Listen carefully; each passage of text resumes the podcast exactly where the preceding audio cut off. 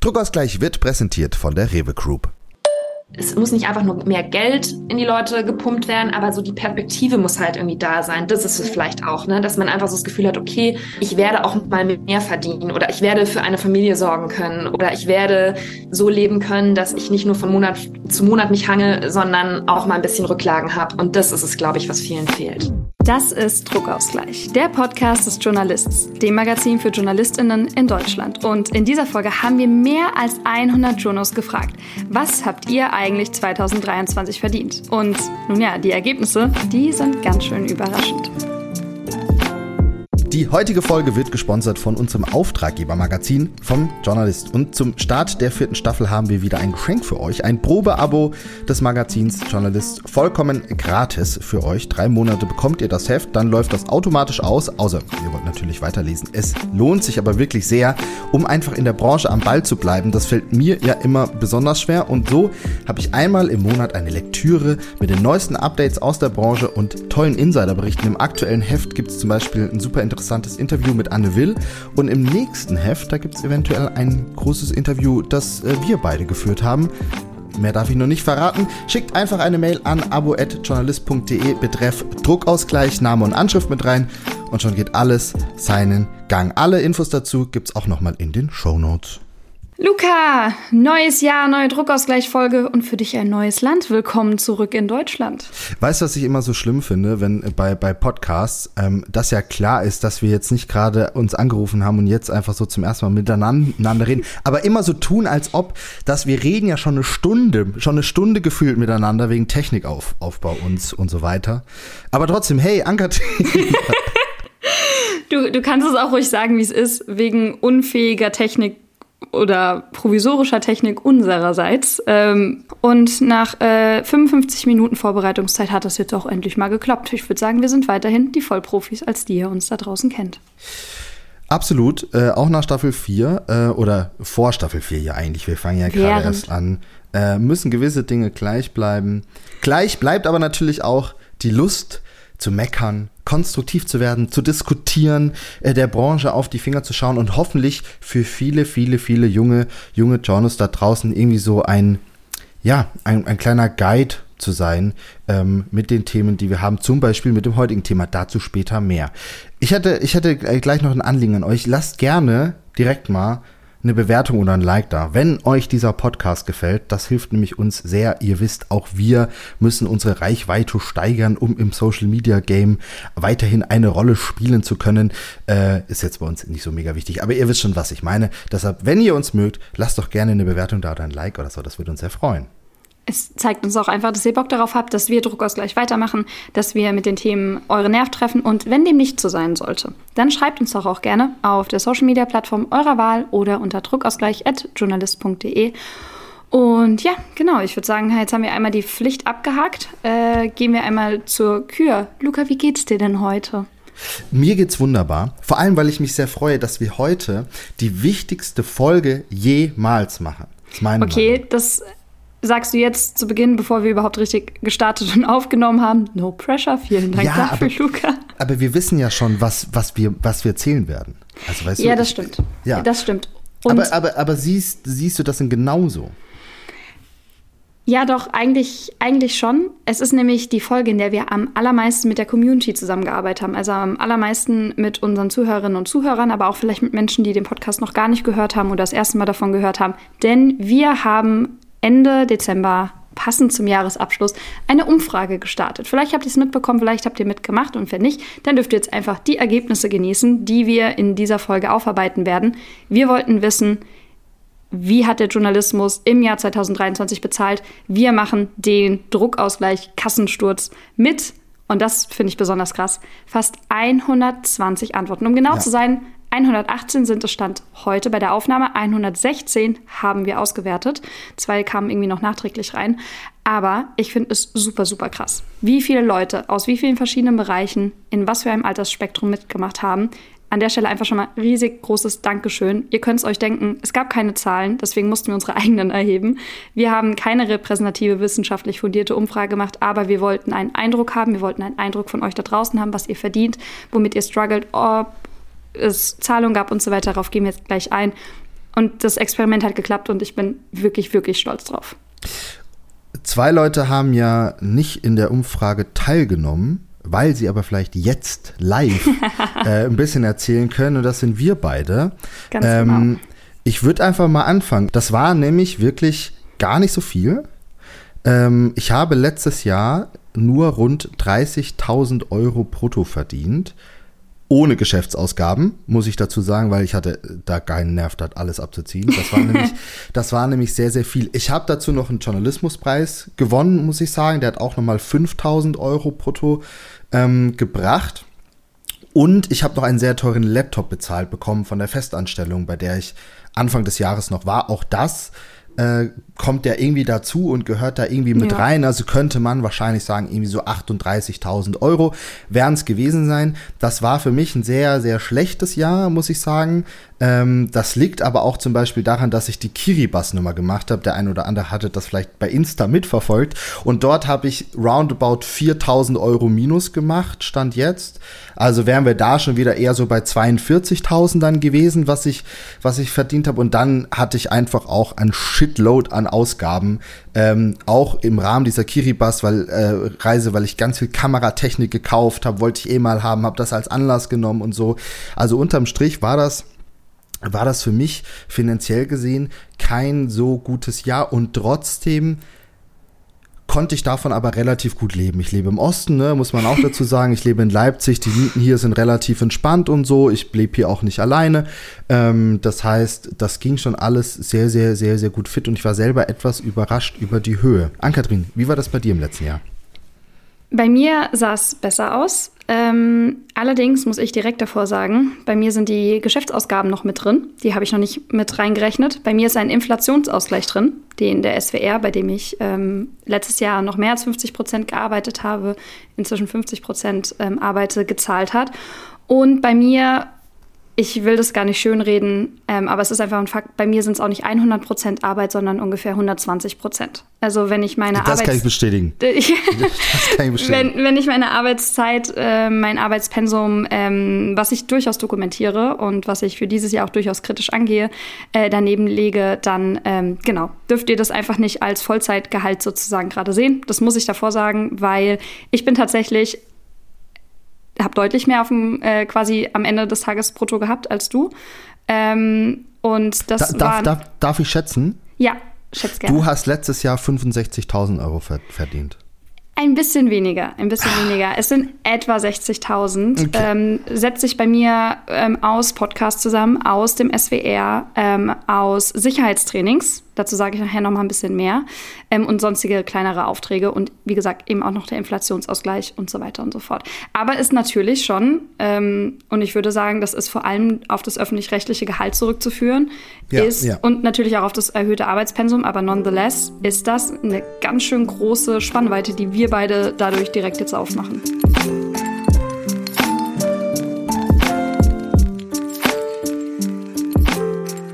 Kann ja mal ganz kurz so zusammenfassen, damit man schon mal so einen Überblick hat. Also die Leute im Alter 20 bis 25, da haben 61 Prozent unter 30.000 verdient, also quasi ähnlich wie ich.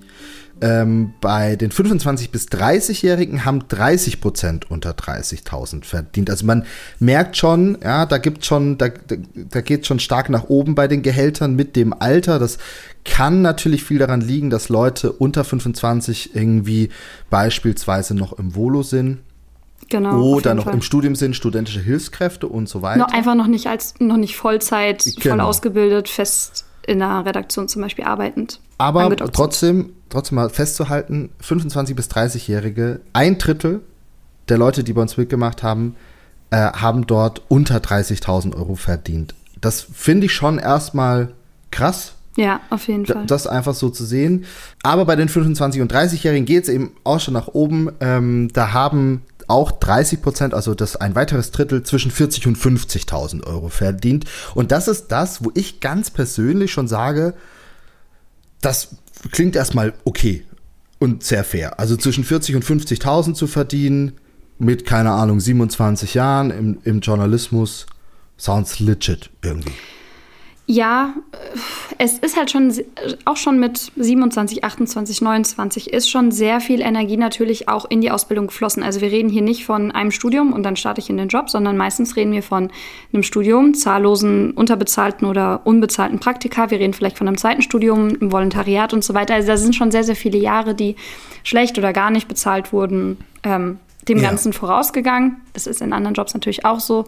Trotzdem von dem, was wir ja bei Druckausgleich, aber auch, glaube ich, in unserem eigenen Umfeld erleben, hast du halt gerade ähm, am Anfang eine sehr lange Durststrecke, sage ich jetzt, formuliere ich es jetzt mal ja, po ja. positiv halbwegs. Deswegen finde ich 40 bis 50 finde ich okay. Wenn denn dann der Anstieg auch entsprechend wäre. Genau, auch über, ähm, wir haben auch ja gefragt, wer im letzten Jahr ein Gehaltsanstieg gehabt hat. Nur sieben Leute, sieben Leute haben im letzten Jahr eine klassische Gehaltserhöhung bekommen. Es haben mehr Leute mehr Geld verdient im letzten Jahr als im, als im Jahr 2022, aber das liegt dann meistens an Beförderungen, also wahrscheinlich auch ein bisschen mehr Arbeit, mehr Verantwortung, Wechsel des Arbeitgebers, äh, ab, weil man ein Volo abgeschlossen hat, weil man mehr gearbeitet hat. Äh, eine Person hat auch geschrieben, ich konnte mein, mein Gehalt nur gleich halten, weil ich einfach viel mehr geackert habe als im Vorjahr, sonst hätte das nicht funktioniert, weil offenbar bei dieser Person äh, die Honorare so krass geschrumpft sind. Ähm, und im Ver äh, Verlust durch Einsparungen gab es aber auch selten. Also es, äh, das war quasi die einzige Person, die gesagt hat, hätte ich nicht mehr gebuckelt, hätte ich Verlust oder hätte ich weniger verdient als im Vorjahr. Ähm, bei 30 Prozent blieb alles gleich. Also da bei, äh, bei einem Drittel war einfach alles gleich wie im Vorjahr. Ähm, aber ich fand wirklich die Zahl krass, dass nur sieben Leute bei 100, knapp 120 Menschen, die mitgemacht haben, äh, es eine ganz klassische Gehaltserhöhung gab in einem Jahr, wo Inflation so hart reingekickt hat. Das äh, fand ich schon krass. Ehrlicherweise, gerade wenn es aber um Tariflöhne geht und Anstieg von Gehältern, historische Kontextualisierung etc., um einfach die gesamte Beobachtung der Branche auch auf Daten und Fakten und Einblicke in Medienhäuser basiert, können Luca und ich natürlich nur bedingt etwas dazu sagen. Und um mehr darüber zu verstehen, wie sich die Löhne für FreelancerInnen, für solo-selbstständige JournalistInnen, für Angestellte, für Mitglieder von Landesrundfunkanstalten, also feste Freie etc., wie sich das alles einfach entwickelt hat. Dafür mussten wir mit jemandem sprechen, der darüber deutlich mehr weiß als du und ich, Luca. Exakt, vor allem auch, um einfach mal einordnen zu können, was von diesen Zahlen die wir euch gerade so um die Ohren gepfeffert haben, ist denn eigentlich ein faires Gehalt? Ich finde nämlich, dass das eine, eine ganz, ganz schwierige Aussage ist, vor allem bezogen eben auch auf die Branche, weil dazu muss man natürlich auch wissen, wie viel kann die Branche denn eigentlich zahlen. Ne? So, ähm, und genau das haben wir getan. Äh, wir haben eine wunderbare Person gefunden, die sich äh, gerade im letzten Jahr da auf ganz besondere Art und Weise mit auseinandersetzen musste. Und zwar mit Markus Pfalzgraf. Markus ist Landesvorsitzender, erster Landesvorsitzender ähm, beim DJV Baden-Württemberg. Und Markus hat sich bereit erklärt, mit uns zu sprechen. Ähm, wir haben ihm einige der Zahlen zugeschickt und äh, es war ganz interessant, da mal einen Eindruck bekommen, eben natürlich auch von einem Gewerkschaftler, äh, wie das alles zu bewerten ist.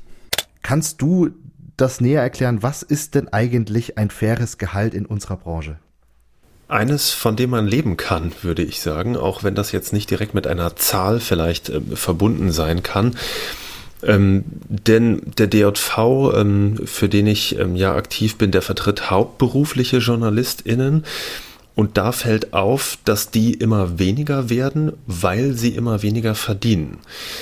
Ich würde sagen, wer festangestellt ist oder festfrei arbeitet, kann in der Regel eigentlich ganz gut davon leben.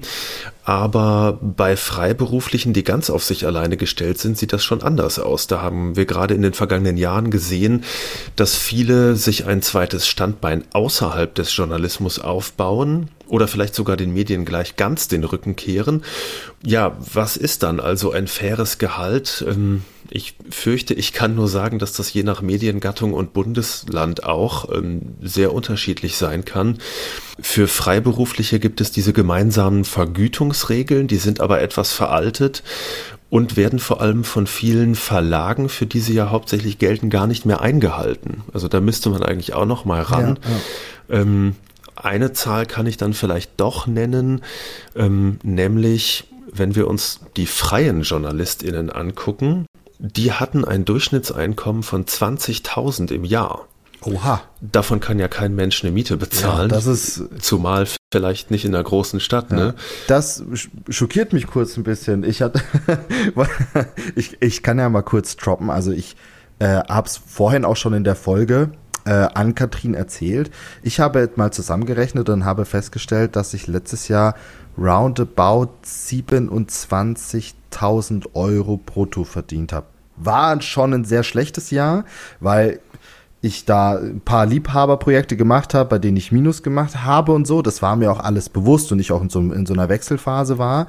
Ähm, und da bin ich aber schon der Meinung, das ist für mich schon unteres Level. Also viel niedriger kann es, darf es bei mir gar nicht werden, um so meinen Alltag mit dem, was ich halt machen will. Und ich fahre schon gerne in Urlaub oder so, aber in Saus und Braus lebe ich jetzt auch nicht.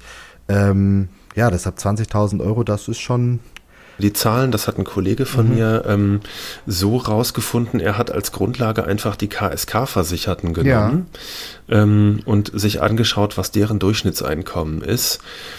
Ähm, und was mich übrigens auch schockiert, nicht nur die Zahl 20.000 Euro im Jahr, sondern äh, bei Männern sind es 23 und bei Frauen 18.000. Ah ja. Da verdienst du schon nur 20.000 Euro im Jahr und dann bist du auch noch eine Frau und verdienst einfach grundsätzlich 5.000 Euro. Geht, nehmen wir doch nochmal weg. Ja, das deckt sich leider auch, äh, wenn man sich die Zahlen, die haben wir euch auch in den Shownotes verlinkt, wenn man sich allgemein die Zahlen in den verschiedenen Branchen anguckt. Also da darf man leider wirklich nicht so genau hinsehen, wenn man nicht komplett deprimiert, vor allem als weibliche Person, da rausgehen möchte. Aber äh, können wir mal ganz kurz über äh, roundabout 20.000 sprechen? Also das ist ja, ja, das, das, das ist desaströs. Also wie sollst du davon, du hast vorhin gesagt, du wohnst in Leipzig, du wohnst nicht alleine. Ähm, fair enough, okay. Aber wie soll ich als, als, wie soll ich als Einzelperson in Frankfurt davon leben? Der Punkt ist, ich glaube, das kommt schon durchaus auch zustande, weil da sicherlich auch viele in der KSK drinnen sind, die quasi irgendwie ähm, noch nebenberuflich journalistisch arbeiten und sowas, ne? Und deshalb diese, diese Summe von 20.000 Euro im Durchschnitt irgendwie zustande kommt. Da sind aber sicherlich auch ganz viele Leute drin, die ganz, ganz, ganz schön gut verdienen. Und ähm, ich bleibe trotzdem dabei, du solltest meiner Meinung nach im Journalismus, wenn du das halbwegs Vollzeit machst oder auch 80 Prozent, solltest du nicht, nicht viel weniger als 30.000 Euro verdienen. Die Realität ist, dass viele darunter verdienen. I know. Aber ich finde, das ist nicht angemessen, denn jeder von uns fast jeder von uns, ist auch scheißegal, ist ja völlig wurscht, ob du ja studiert hast oder ein Wo du hast. Du arbeitest offenbar journalistisch und dir wird ja offenbar zugetraut, dass du journalistisch arbeiten kannst, sonst würde dir ja überhaupt niemand dafür Geld, Geld, Geld geben.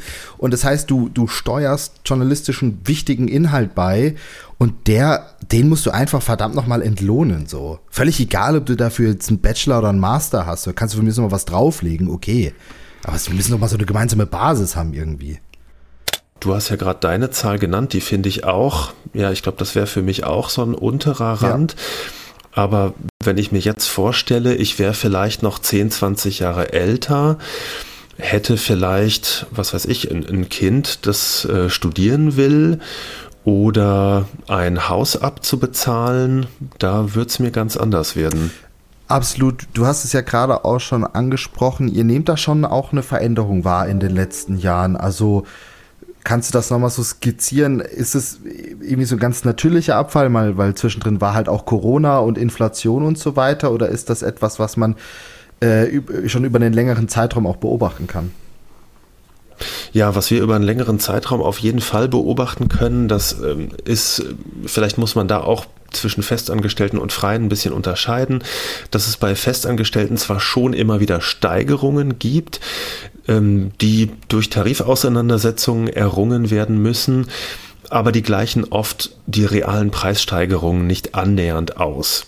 Bei vielen Freiberuflichen ähm, gibt es sogar in den nackten Zahlen einen realen Rückgang und das schlägt sich dann natürlich noch viel stärker bei denen durch. Da sehen wir eigentlich seit Jahren, dass da gespart wird und ähm, dass manche Zeitungen ihren Freien nur noch einen Bruchteil von dem bezahlen, was sie vielleicht vor zehn Jahren verdient haben. Ähm, wir hatten in Baden-Württemberg ein besonders krasses Beispiel letztens, das sind die... Ba äh, Achtung, jetzt gut zuhören. Badischen neuesten Nachrichten. Eine ja, ich würde sagen, mittelgroße Regionalzeitung mit recht großem, großer Verbreitung, der es noch halbwegs gut geht. Die haben ein neues Honorarsystem eingeführt für ihre freien Mitarbeitenden. Da haben sie diese Mitarbeitenden eingruppiert ähm, in drei Stufen, je nach Erfahrung und Leistung, wobei das nicht so ganz transparent gehandhabt wurde.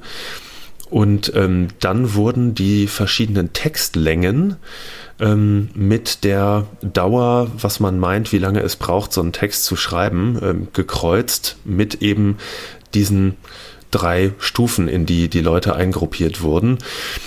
Und ähm, da sind wirklich sehr, sehr kärgliche Honorare bei rausgekommen. Ähm, das Problem ist ja auch, vielleicht brauche ich ja länger als die veranschlagten zwei oder vier Stunden, die jemand mal aufgeschrieben hat, was er glaubt, wie lange so ein Text braucht. Das muss dann immer individuell ausgehandelt werden. Von Fahrtkosten ist mal überhaupt keine Rede. Ähm, das ist ja etwas, was freie Mitarbeitende sowieso bräuchten, aber kaum noch irgendwo kriegen. Und ähm, ja, da fängt es echt schon an, sich manchmal nicht mehr zu rechnen. Meine Kollegin Geraldine Friedrich, die ähm, den freien Podcast macht unter anderem, die hat das mal durchgerechnet und hat diese BNN-Honorare, äh, diese neuen auf Stundenlöhne umgerechnet. Da wird einem ganz anders, da kommt sie auf drei oder vier Euro die Stunde. Ist das drei oder vier Euro die Stunde? Fuck, fuck. Also wirklich. Und das, das ist so geil, Alter.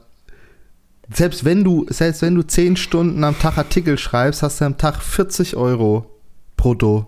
Und dann hast du dich halt so, dann hast du dich komplett verausgabt, hast wirklich, also wir reden Markus hat es ja angeteased oder kurz angerissen, da reden wir davon, dass es, das ist ja nur die Schablone. Das hat ja nichts mit der Realität einer Recherche, einer Veranstaltung oder sonst irgendwas im Regionaljournalismus ja. zu tun.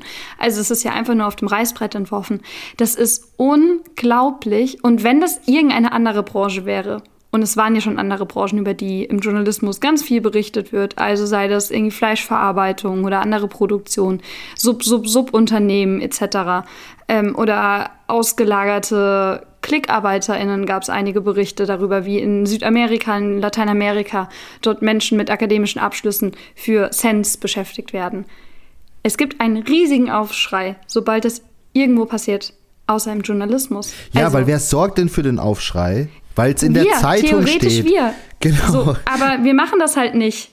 Das ist einer der ersten Fälle, in denen so deutlich wird, wie schlecht zum Beispiel vor allem Lokal- und Regionaljournalismus bezahlt wird und das in Text. Also davon gibt es ja in den letzten Jahren, auch wenn es schon zumindest auf dem Papier von einigen auch JournalistInnen die Bereitschaft gibt, mehr über Geld zu reden. Aber wann haben wir es denn mal so plastisch vorgerechnet bekommen? Das ist unfassbar wichtig, weil es einfach mal das runterbricht, wie problematisch diese Zustände sind, wie prekär diese Zustände sind. Und dann wundern sich Regionalhäuser darüber, dass sie keine VolontärInnen mehr bekommen, dass da niemand mehr arbeiten möchte. Ja, surprise, weil sobald ich ein bisschen Freiheit haben möchte, aka als freie Arbeiten, um auch vielleicht noch andere Aufträge zu machen, lande ich bei euch bei einem 3 bis 4 Euro Stundenlohn. Ja, als ob ich das mache.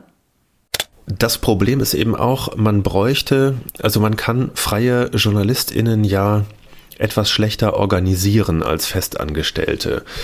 Also es bräuchte mal ähm, einen ganzen Stamm von Freien bei einem Medium, die sagen, wir machen das nicht mehr mit. Vielleicht auch welche, die den Klageweg beschreiten und dann wüssten wir wirklich, ob das legal mhm. ist oder nicht. Es kommt mir nämlich schon äh, fast sittenwidrig vor ähm, und dagegen könnte man ja auch klagen. Problem ist halt, dass diese gemeinsamen Vergütungsregeln schon ein bisschen älter sind. Ähm, die müssten aktualisiert werden und dann müssten sich aber eben auch noch die Medienhäuser daran halten. Daran müssten sie mal wieder etwas nachdrücklicher erinnert werden. Mhm.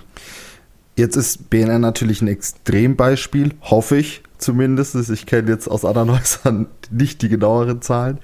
Ist das nicht trotzdem auch für euch nachvollziehbar, ganz persönlich be betrachtet auch, ne, dass, dass die Gehälter kleiner werden, dass die Honorare kleiner werden, weil wir nun mal Inflation haben, weil natürlich auch die Kosten für die Verlage, für die Sender und so weiter steigen? Nee, ich finde das eigentlich nicht nachvollziehbar, denn wir haben ja schon in der Corona-Zeit gesehen, dass die Pandemie damals als Entschuldigung herhalten musste, nicht mehr zu zahlen. Aber die Leute hatten ja nicht nur Zeit, Zeitung zu lesen oder alle möglichen anderen Medien zu konsumieren, sondern sie haben es auch noch getan und sie waren sogar bereit, dafür Geld zu bezahlen. Ähm, es gab eine Studie von Deloitte, ähm, die sagt, dass die Nutzung digitaler Zeitungsabos in dieser Zeit um 30 Prozent gestiegen ist. Mhm. Das ist zwar nicht ganz so viel wie jetzt bei Podcasts oder bei Streaming-Angeboten oder so, aber ich finde das schon eine beeindruckende Zahl. Also 30 Prozent Steigerung bei digitalen Zeitungsabos. Das ist schon krass, ähm, weil man ja davon ausgegangen war, dass ähm, Zeitungsabo-Zahlen einfach immer weiter zurückgehen werden. Und wenn sich alle noch so abstrampeln, das irgendwie digital zu machen, ja, und deshalb denke ich, dass es auch jetzt mit der Inflation einfach gleich die nächste Entschuldigung ist von den ArbeitgeberInnen, von den Verlagen, von den Medienhäusern, hier nicht mehr zahlen zu wollen, sie sagen zu können, ähm, Verlage, VerlegerInnen jammern ja auch gerne, wie schlecht es ihnen angeblich geht, aber ähm, die fahren ja immer noch Renditen ein. Und viele haben jetzt nach Jahren von moderaten Erhöhungen oder Reallohnverlusten einfach kein, keine Geduld mehr mit diesen zögerlichen ArbeitgeberInnen und andere Branchen haben es ja vorgemacht. Die müssten ja, um auf deine Frage zurückzukommen, eigentlich genauso unter der Inflation leiden. Aber ich kann mir nicht vorstellen, dass die Kosten für Betriebe in der, sagen wir mal, Chemieindustrie nicht gestiegen wären. Und da gab es ziemlich kräftige Abschlüsse. Mhm. Insofern halte ich das ein bisschen für vorgeschoben. Inflationsausgleich und ähnliche Zahlungen. Unsere Zahlen haben da gezeigt, dass 50, also ist natürlich nicht repräsentativ, ist klar, ne? Aber bei, bei den 120 Leuten, die uns ihre Zahlen gegeben haben, haben 50 Prozent circa einen Ausgleich bekommen im letzten Jahr. Also die Hälfte haben überhaupt keinen bekommen, oder? Genau, also 50 Prozent oh, haben ja, einen bekommen krass. und das ging dann so mhm. in der Range so von, von ein paar hundert Euro bis zu, bis zu 3.000, 4.000 Euro. Ein kleiner Hinweis an der Stelle, im Durchschnitt 1743 Euro Inflationsausgleich. Allerdings standen auch nur in 34 dieser Antworten standen auch Beträge drin. Von 116 Umfrageteilnehmenden haben 51 Prozent keine Sonderzahlung bekommen, 49 Prozent haben eine bekommen und von den 49 Prozent haben wiederum die 34, die eine Zahl dazu geschrieben haben, einen Durchschnitt von 1743 Euro ergeben. Uns ist auch besonders aufgefallen, dass auch innerhalb des öffentlich-rechtlichen Rundfunks, ähm, da haben viele angegeben, dass sie dort beschäftigt sind, mal äh, in Zuschuss bekommen haben, ähm, mal nicht. Und das hängt natürlich wahrscheinlich auch mit den verschiedenen Rundfunkanstalten zusammen, bei denen sie nun mal sind. Da finde ich aber trotzdem finde ich sehr, sehr, problematisch aus, aus meiner Sicht, weil im Endeffekt ist es ja immer noch dasselbe Konstrukt. Die Gelder kommen aus denselben Töpfen. Warum bekommt denn hier jetzt Person A, die halt beim SWR ist, die Kohle und Person B, die beim BR vielleicht ist, nicht? Ja, das ist eine gute Frage. Das ähm, sehen wir aber auch schon länger, äh, dass die Bezahlung bei den öffentlich-rechtlichen Sendern sehr stark auseinandergeht. Es gibt Sender, die zahlen sehr gut. Ähm, es gibt Sender, da sind ähm, feste Freie eigentlich fast wie Festangestellte und äh, kriegen ein Netto aufs Konto und können monatlich ganz gut planen und wirtschaften. Andere zahlen immer noch pro Beitrag, manche mehr, manche weniger. Da gibt es teils ein sehr, sehr großes Gefälle. Und ähm, deswegen wundert es mich leider auch nicht, dass das jetzt bei der Ausgleichszahlung so ist. Es gibt einfach historisch zahlungskräftigere Anstalten. Es gibt ähm, Sender, die schon länger relativ gute Tarifabschlüsse auch hatten. Es gibt Sender, die vielleicht auch ein bisschen jünger sind, die diese Geschichte nicht haben, wo alles neu aufgebaut wurde. Ja, das geht leider einfach ziemlich weit auseinander, obwohl ja alle auf einem sehr ähnlichen Qualitätsniveau eigentlich arbeiten. Äh, eben, genau. Ich meine, dass Dinge, so Gehälter von Festangestellten sich da auch unterscheiden, auch regional, das, das verstehe ich alles. Aber dass dann auch bei solchen Dingen wie Inflationsausgleich oder so, ähm, es von mir aus auch regionale Unterschiede geben kann, aber dass manche gar nichts bekommen und andere vollen Satz, das, das geht nicht in meinen, in meinen, meinen, meinen Kopf. Da, da läuft ja offensichtlich was falsch. Ja, also die Gewerkschaften versuchen schon, das ARD weit ein bisschen zu synchronisieren, auch ihre Forderungen abzustimmen, aber die Systeme sind halt einfach noch sehr, sehr unterschiedlich. Und dazu kommt noch ein weiteres Problem, ähm, nämlich, dass die Kommission, die den Finanzbedarf der Sender ermittelt, ähm, sehr knapp kalkuliert und zum Beispiel keine höheren Lohnsteigerungen vorsieht. Das bedeutet, dass die Sender dann in den Tarifverhandlungen sagen können, wir haben ja überhaupt keinen mhm. Spielraum. Also ich, ich, ich spüre schon so einen leichten Pe Pessimismus in mir aufkommen, äh, wenn, wenn wir jetzt so miteinander reden. ähm, und wir sind ja in unserem Podcast äh, auch immer bestrebt, ähm, für junge angehende JournalistInnen so ein bisschen auch so ein, ein paar Tipps, ein paar Hinweise zu geben. Und deshalb vielleicht so ein kleiner Ausblick, wenn wir jetzt mal auf die nächsten fünf, auf die nächsten zehn Jahre gucken oder so weit wie du es dir zutraust was glaubst du, wie werden sich denn die Honorare, die Gehälter, die Vergütungen für journalistische Arbeit entwickeln in den nächsten Jahren? Hm. Ja, ich versuche mir jetzt mal ein bisschen Optimismus abzuringen. Ähm, meine Hoffnung bei allen Medien, auch bei den Verlagen und Medienhäusern und Online-Medien wäre, ähm, dass irgendwann die Erkenntnis einsetzt, dass Qualitätsjournalismus eben nur mit Qualität und Journalisten geht und nicht mit irgendwelchen Leuten, die das nebenberuflich machen. Also nichts gegen, ähm, sagen wir mal, Rentnerinnen und Studierende, äh, äh, die sich noch was äh, nebenher verdienen oder Leute aus anderen Branchen, die ein interessantes Standbein noch suchen, aber Qualitätsjournalismus muss einfach von Profis gemacht werden, die eine Ausbildung haben, die was wert ist, ähm, die qualifiziert sind und die müssen auch gescheit bezahlt werden. Und auch im Journalismus ähm, kehrt sich ja der Arbeitsmarkt langsam um. Stichwort Fachkräftemangel, das spüren wir auch. Ähm, obwohl es so eine Verrentungswelle gibt, gerade bei den größeren Medien, ähm, wird es zugleich eine Art Fachkräftemangel auch im Journalismus geben. Und dann werden sich die Verlage und Medienhäuser umgucken, wenn sie irgendwann nicht mehr genug qualifizierte Leute für ihre Programme haben. Und ein gewisses Maß an journalistischen Programmen und journalistischen Inhalten in Zeitungen und anderen Medien braucht es ja auch.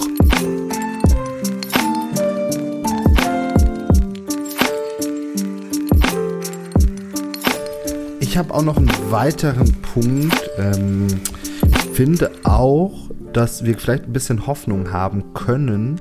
Es gibt ja diese ganz, die vielen guten alten Verträge, ja, von denen wir oft reden, wo viele ältere KollegInnen wirklich solide, um es mal vorsichtig auszudrücken, Gehälter verdienen und von denen gehen jetzt ja viele in Rente.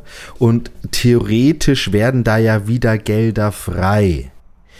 Das heißt nicht, wenn ich jetzt Unternehmer wäre und ein Arschloch wäre, dann würde ich wahrscheinlich jetzt auch diese Gehälter jetzt nicht per se wieder in Personal stecken, weil wieso funktioniert ja irgendwie alles. Aber zumindestens kann man da so ein bisschen die Hoffnung machen, weil haben da, weil da ja quasi ja Ge Gehälter, äh, Verträge äh, frei werden, die wir niemals bekommen werden. Ja, ich glaube, die Zeiten sind einfach rum ähm, und damit werden da wieder auch Gelder frei, äh, die ja vielleicht hoffentlich doch hier und da wieder auch in Personal fließen könnten. Könnten, wenn nicht die Stellen abgebaut werden und mit jüngeren, deutlich schlechter bezahlten JournalistInnen besetzt werden würden.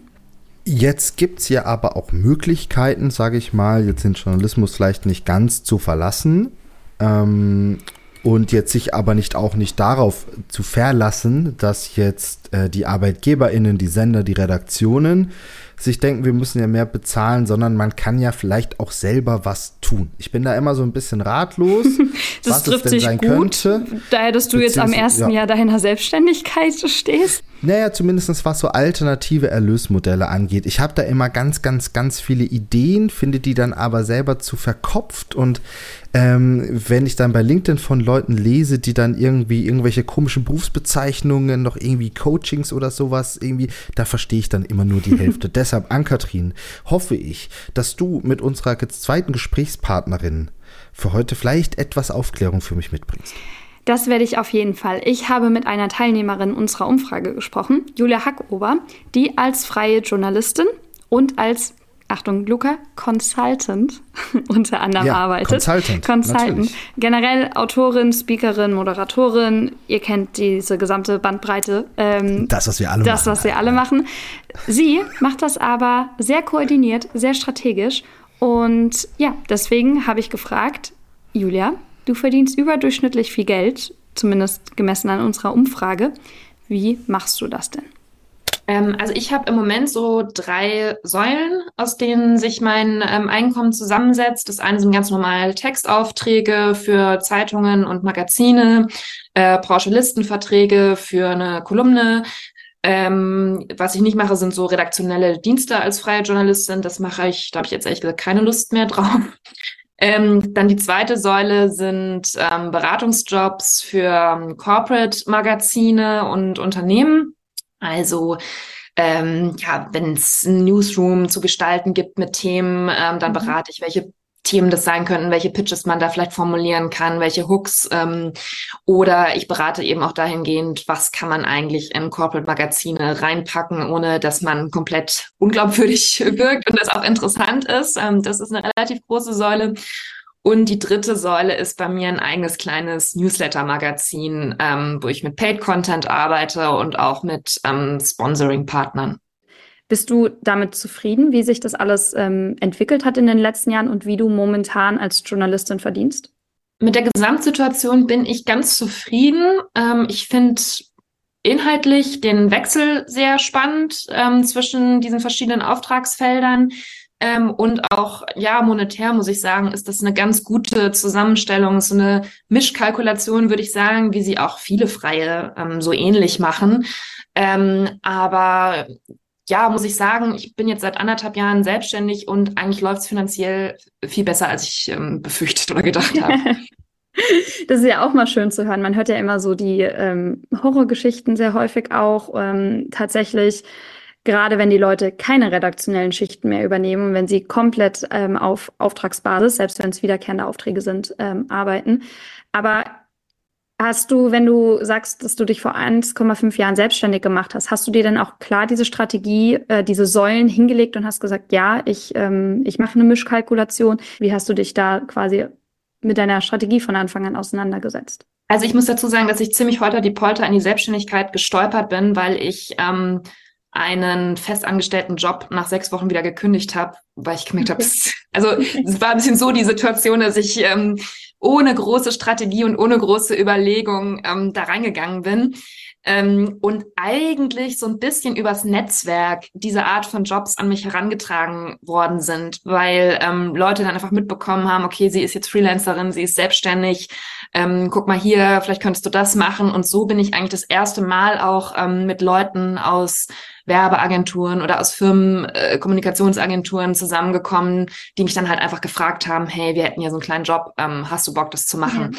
Aber ich wusste damals zum Beispiel auch überhaupt nicht, was sind da übliche Honorare oder Tagessätze, was kann man da verlangen. Also das war sowas, womit ich dann wirklich mich sehr schnell und zügig auseinandersetzen musste, um überhaupt mal ja zu schauen, was was geht da, was kann man da machen. Und dann habe ich natürlich gemerkt, okay, das ähm, kann schon sehr gut ähm, ja, mein sonstiges Einkommen als freie Journalistin ergänzen. Ähm, gerade wenn ich perspektivisch nicht auf Redaktionsdienste angewiesen sein möchte.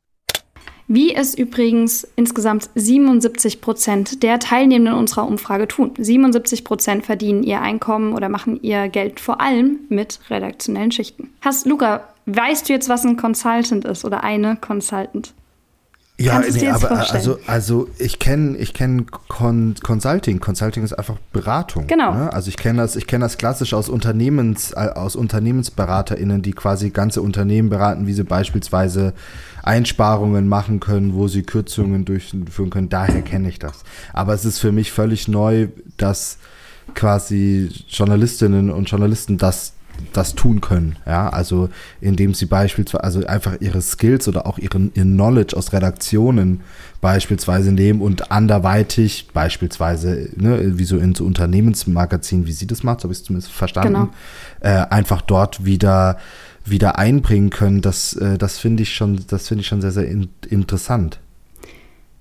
Tatsächlich finde ich das geradezu logisch, um ehrlich zu sein. Wir haben das ja schon bei mehreren Folgen, in denen wir über den Weggang aus dem Journalismus auch geredet haben, schon so ein bisschen angerissen.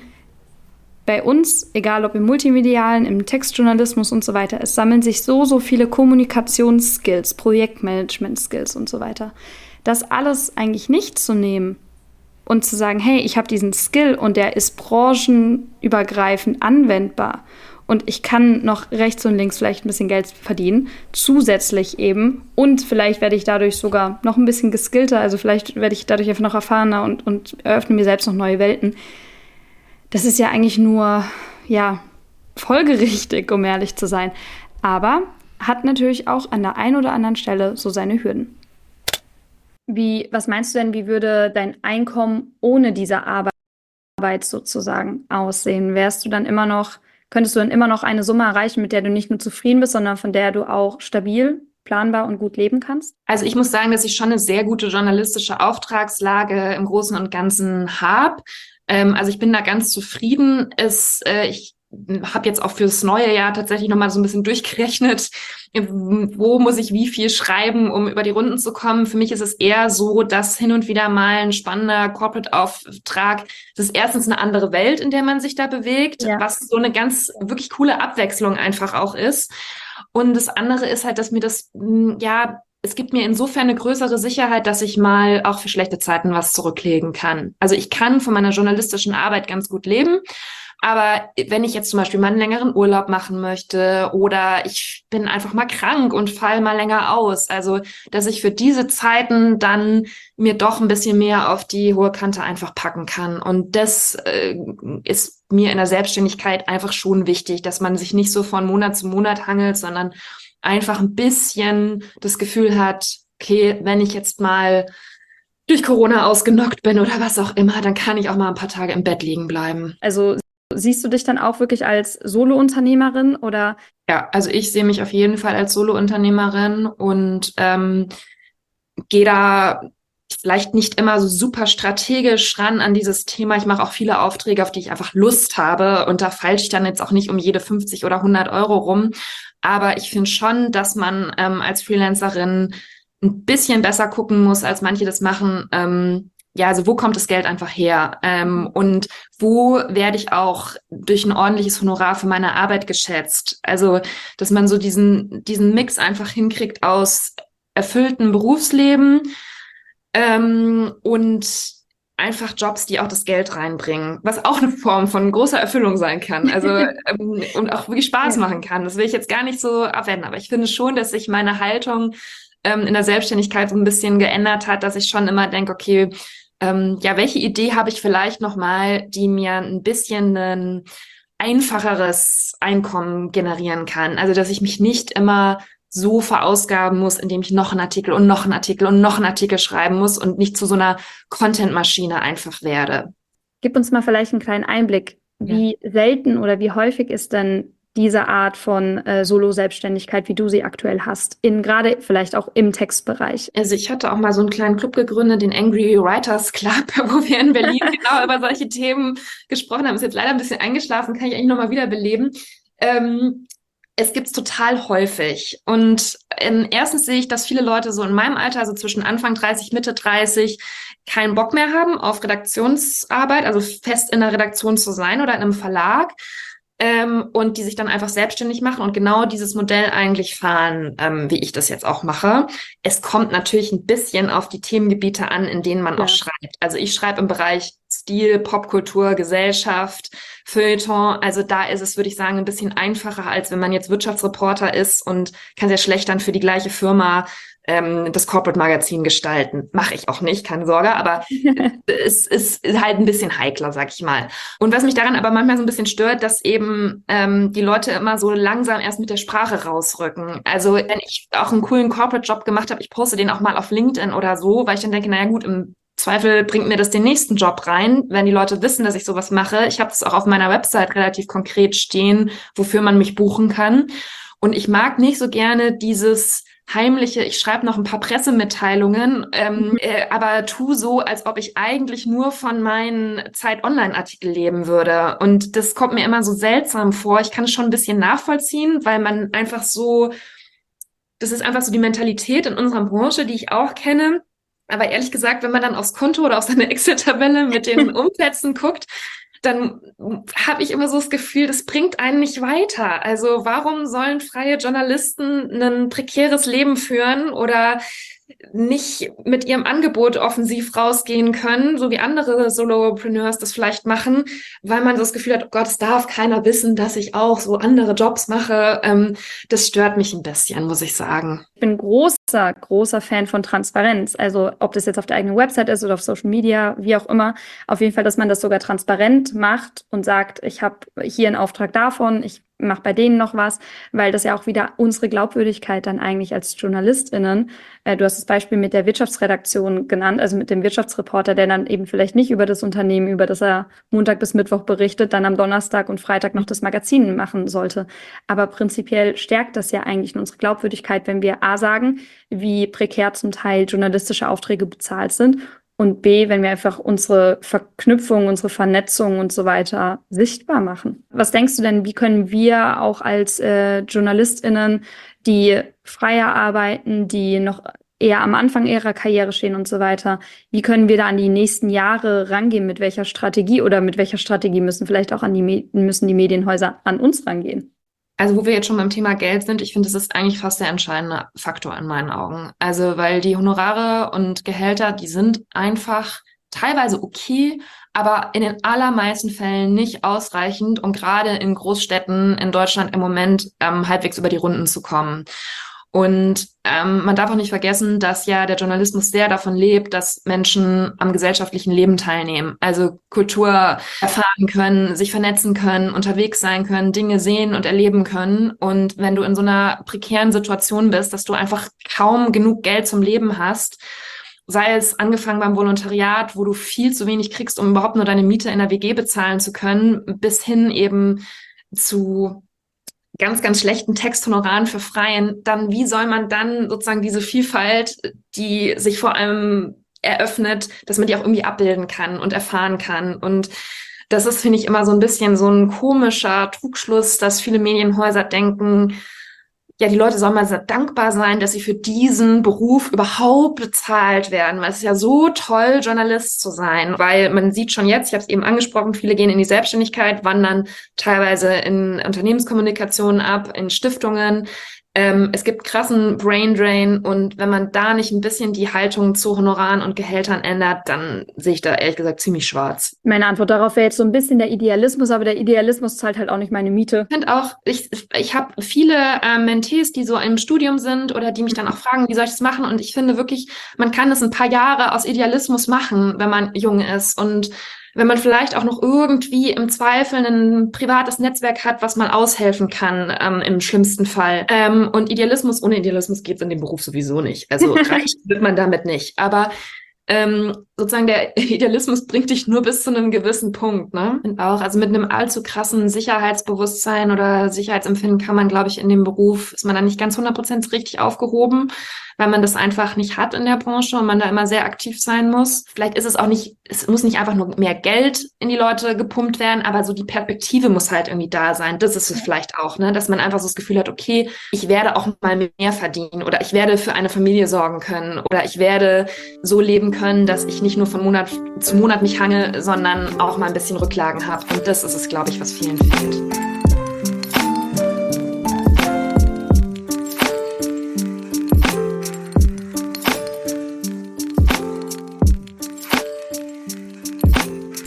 Das ist, finde ich, auch nochmal ein guter Punkt zum Schluss. Weil ich, wie gesagt, ich, ich glaube, man kann davon ja leben und es funktioniert ja auch. Ich habe ja vorhin auch gesagt, so bei mir war letztes Jahr finanziell nicht das beste Jahr, das ich bisher hatte und trotzdem hatte ich das Gefühl so, hey, mir geht's gut. So, du musst jetzt cool, keine so. Triage-Entscheidungen treffen und gucken, nee, genau, was kannst du gerade kaufen oder nicht.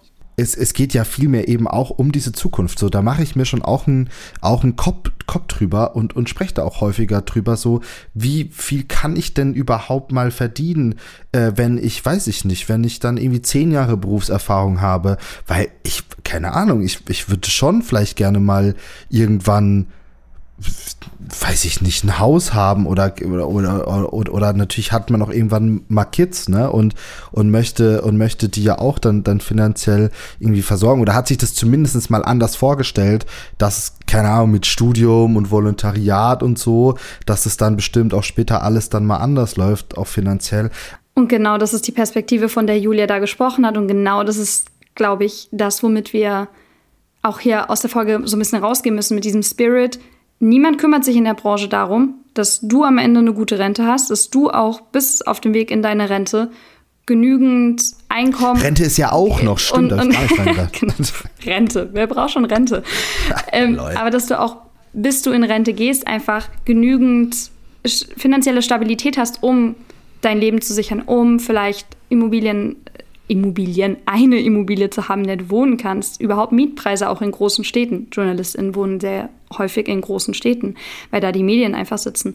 Ähm, all das muss ja mitgedacht werden. Familien müssen mitgedacht werden. Finanzielles Polster für Zeiten, in denen du vielleicht nicht arbeitsfähig bist. All das muss mitgedacht werden. Und ich habe von den wenigsten Medienhäusern, von den wenigsten Menschen, mit denen wir in Vorbereitung für diese Folge gesprochen haben, aber auch so im Netzwerk, hat man das Gefühl, dass da irgendjemand das mitdenkt, dass da irgendjemand eine Sensibilität dafür hat. Und am Ende, Luca, gerade weil du jetzt selbstständig bist, ich bin ja auch, also ich bin auch quasi selbstständig, ich bin freie Journalistin, ich bin gerade festfrei beim SWR, aber an alle, die nicht sagen, ich bin gerade in dem Haus und ich möchte dort bleiben und ich bin mir sicher, das ist krisensicher, das ist krisenfest und so weiter, macht euch einen Plan, wie das hm. laufen soll. Und ich glaube, das ist auch ganz, ganz wichtig, dass du dir Gedanken darüber machst, was mache ich denn, wenn es eng wird? Was, wie habe ich denn letzten Monat verdient, nächsten Monat? Und ich glaube, das ist und ich glaube, das ist so für mich auch das wichtigste Fazit aus dieser Folge. Wir müssen einen Überblick darüber haben, wie viel wir arbeiten, wie viel wir Urlaub gemacht haben, wie viel wir in der Prognose zumindest mhm, verdienen ja. werden, ich musste mir Gedanken darüber machen, was brauche ich, was habe ich, was will ich zusätzlich vielleicht noch verdienen. Erst dann habe ich doch Stabilität. Erst dann kann ich auch sagen, ich bin gerade stabil, ich bin unsicher, ich brauche noch mehr und so weiter. Aber diese nicht vorhandene Transparenz, die nicht vorhandene Kontrolle auch darüber, ich glaube, das ist einer der größten Fehler, den wir gerade zum Berufseinstieg machen können. Ja, und ich, äh, ich glaube, was auch sehr wichtig ist, ist wirklich auch mal zu Netzwerken mit Leuten, die nicht in der eigenen Branche sind, ähm, um, um, um dann vielleicht nochmal auf ganz andere Ideen ähm, zu kommen oder in Gesprächen festzustellen, ach guck mal, ihr braucht da irgendjemanden, das er mal mit seinen eigenen Skills auch abzugleichen und zu gucken, ey, vielleicht, vielleicht ist das ja was, was ich nebenbei noch machen kann, ja. ähm, schlicht, schlicht und einfach. Ähm, und ich glaube dann auch trotzdem ist es sehr wichtig für uns alle, irgendwie standhaft zu sein, wenn es um, wenn es um Honorare geht, wenn es ja. um, um Gehaltsverhandlungen, ähm, wenn es zu Gehaltsverhandlungen kommt, weil ich glaube, man, wir sind da schon alle, wir machen uns auch ganz oft kleiner, als wir sind. Also ich kenne das von mir sehr, sehr gut, äh, dass ich das in solchen Gesprächen mache und nicht für mich einstehe, ähm, weil wir alle auch für uns realisieren müssen, dass wir so unglaublich wichtig sind für das, für das Bestehen oder für das finanzielle Konstrukt eines, eines Verlags oder einer Rundfunkanstalt oder weiß ich nicht was, weil wir machen den Inhalt. You know it? Also ohne uns passiert da gar nichts. Wir sind das Produkt. Wir sind ja das, das, das Kernelement des Produkts dieser, dieser Unternehmungen. Äh, und ich glaube, da kann man dann auch schon manchmal noch so einen Ticken schärfer in solche Gespräche reingehen. Ey, wenn es irgendwie Stress gibt nach so einer Gehaltsverhandlung, bitte, bitte ruft mich nicht an.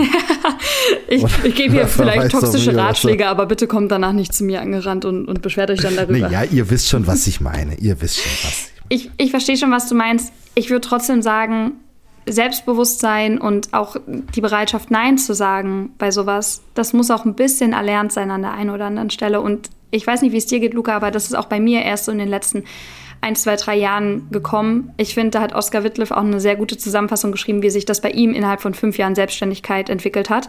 Den Beitrag von ihm auf seinem Blog verlinken wir euch auch noch auf jeden Fall in den Show Notes. Es ist eine Entwicklung, es ist nichts, was über Nacht passiert, aber wenn wir uns schon jetzt am Anfang des Jahres 2024 befinden, ich persönlich mich immer noch mitten in der Bilanz für 2023. Ziele für dieses Jahr habe ich immer noch nicht aufgeschrieben, aber sei es drum. Es ist einfach ein guter Zeitpunkt, um sich einen Plan zu machen. Es ist ein guter Zeitpunkt, um sich vorzunehmen, hey, dieses Jahr lasse ich mich nicht zu sehr vielleicht an der Nase herumführen. Und ich weiß, dass es aus einer Situation heraus, die wir beide jetzt auch schon haben, mit zumindest in Teilen festeren Auftragslagen und so weiter, ist es auch leichter gesagt als für so manchen, manche, die ja, da draußen ja. gerade vielleicht zuhört. Aber wie gesagt, auch bei uns ist das ja nicht über Nacht passiert. Und wenn ihr dazu Fragen habt und vielleicht auch den einen oder anderen Tipp wollt, ich glaube, Luca und ich sind dafür ansprechbar, aber sicherlich auch Absolut. Julia.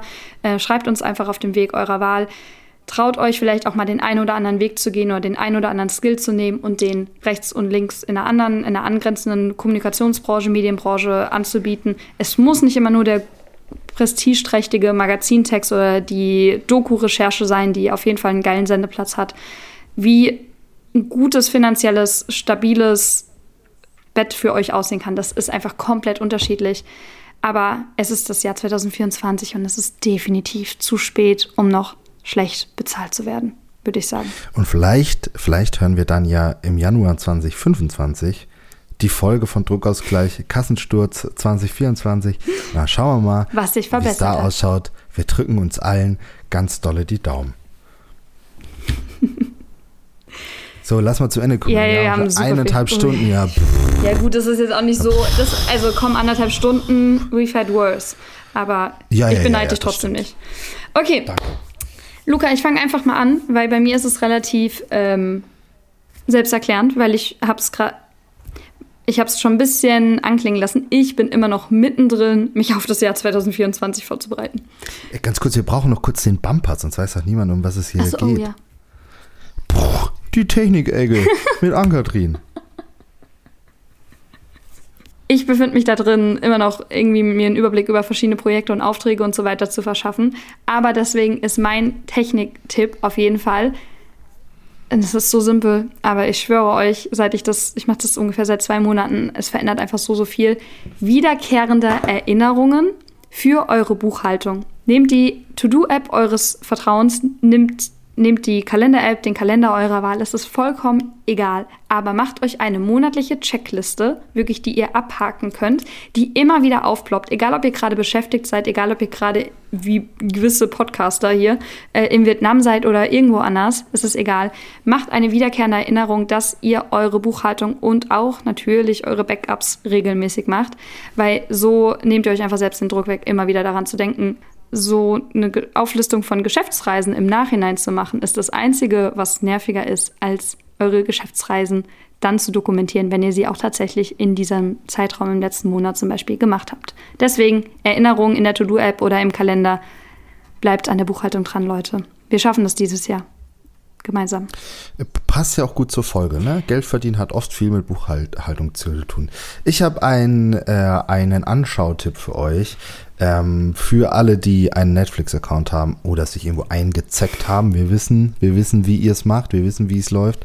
Ähm, und zwar das Behind the Scenes ist schon ein bisschen älter, ist aus 2019, aber falls ihr es nicht gesehen habt, das wunderbare Behind the Scenes äh, die Behind-the-Scenes-Folge von, von Our Planet, äh, dieser wunderbaren Naturdoku auf Netflix. Warum ist das für uns interessant? Naja, es ist ja auch ne, es ist ein, eine Doku und äh, safe habt ihr euch auch schon sau oft gefragt, wie haben die das gemacht? Wie haben die denn diese Aufnahmen be bekommen und so? Und es ist wirklich genau so krank, wie man sich es vorstellt. so mit Leuten, die zwei Jahren in irgendwelchen, in irgendwelchen zwei Quadratmeter Meter äh, Hütten und, und ja, ihre, ihre Toilette ist ein Eimer und, und sowas. Also es ist, es ist wirklich absurd. Es macht unglaublich viel Spaß, das anzugucken. Es ist wirklich sehr, sehr interessant, wie solche Dinge entstehen und äh, die verdienen auch, glaube ich, richtig schlecht. Also es ist, naja, aber ähm, ja, das, das kann ich, das kann ich wirklich sehr, sehr empfehlen. Das ist äh, sehr, sehr interessant und man eine ganz, ganz andere Perspektive auf das, was so Medienproduktion und journalistische Produktion äh, auch sein kann. Finde ich sehr, sehr gut. Okay, Luca, ansonsten, wir haben es mal wieder geschafft. Äh, auf unserer Uhr sind gerade, sagen wir einfach mal, mehr als 90 Minuten. Ich wünsche dir viel Spaß dabei, das in einen unter ja. 60-minütigen Podcast Danke. zu schneiden. Ja, mal gucken. Ne? Ich mache dann jetzt Feierabend. Vielleicht wird es auch mal ne? ausnahmsweise mal, vielleicht wird es auch mal ausnahmsweise mal eine Stunde fünf.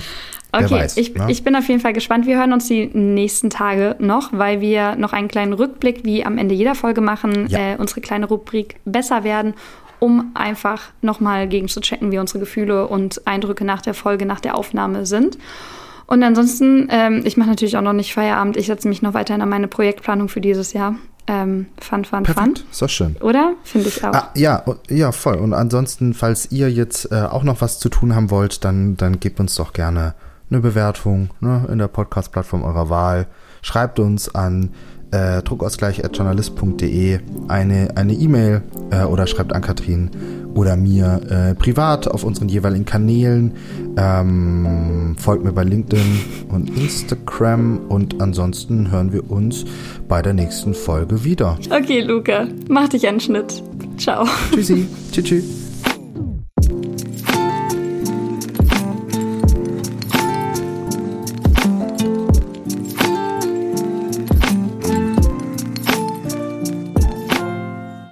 Hallo Luca, ich weiß gar nicht, ob ich noch weiß, wie das hier funktioniert. So lange ist es her, dass wir die letzte Folge aufgenommen haben. Ich hätte noch ewig und drei Tage über die Zahlen reden können, einfach weil da so viel drinsteckt, so viel, ja, so viel Menschen, individuelle Lebenswege und wir haben ja zum Glück auch super viel Gesprächsangebote bekommen. Und irgendwie würde ich noch viel mehr gerne solcher individuellen Lösungen auch für den Journalismus vorstellen, weil ich glaube, dass wir einfach da richtig viel voneinander lernen können. Ich habe auf jeden Fall einiges von Julia mitgenommen, mit den Corporate-Aufträgen, mit den Corporate-Beratungsaufträgen beispielsweise. Das hat mir einfach ein gutes Gefühl gegeben, weil ich immer mich gefragt habe, wie kann ich oder darf ich Journalistin sein und gleichzeitig auch sagen, ich verdiene mein Geld nicht rein mit dem journalistischen Arbeiten für Medienhäuser beispielsweise, sondern eben auch in meinem Fall, mit Jobs, die zwar für Medienhäuser sind, aber die nicht inhaltlich journalistisch sind. Hallo liebe Ann-Kathrin. Ich sitze gerade in Erfurt am Bahnhof ähm, auf dem Heimweg äh, von dir. Ich habe dich eben besucht und wir haben schon für Folge 2 geackert. Ähm, hier mein Rückblick zu Folge 2. Ich wäre auch gerade gern wieder so optimistisch, weil das war ich nach der Folge. Während der ganzen Zugfahrt jetzt gerade, es ist Freitagabend, saß ich aber die ganze Zeit am Mails schreiben mit einer öffentlich-rechtlichen Anstalt, die mir seit ein paar Monaten Geld schuldet, weil sie es nicht schaffen, mir das zu überweisen. Äh, und sie schicken mich die ganze Zeit von A nach B, um irgendwas mit irgendwelchen Leuten zu klären, weil sie selber nicht weiter wissen. Und ich bin so angepisst, weil ich mir so denke, ja, das ist doch euer Job, das müsst ihr doch intern klären. Und da stelle ich gerade einfach fest, es geht gar nicht immer nur um die Bezahlung, sondern es geht auch einfach hier um dieses, wie so Medienhäuser da auch manchmal agieren. Es gibt mit Sicherheit auch welche, die zahlen dann immer richtig schnell und so äh, und, und sind am Stadion, kümmern sich und dann passieren aber immer wieder auch solche Dinge. Und auch ich finde, das, darüber haben wir gar nicht gesprochen, gehört eigentlich auch so rein mit in diese Folge. Deshalb es tut mir leid, ich bin bin halt eher so ein bisschen genervt und wäre eigentlich auch sehr optimistisch, weil nach der Folge fand ich es eigentlich wirklich cool und dachte auch so, jawohl, ich gucke nochmal auch nach anderen Wegen. Was auch irgendwie traurig ist, ne? Weil eigentlich sollten wir nicht nach anderen Wegen gucken müssen. Eigentlich sollten wir im Journalismus genug verdienen für uns. Naja.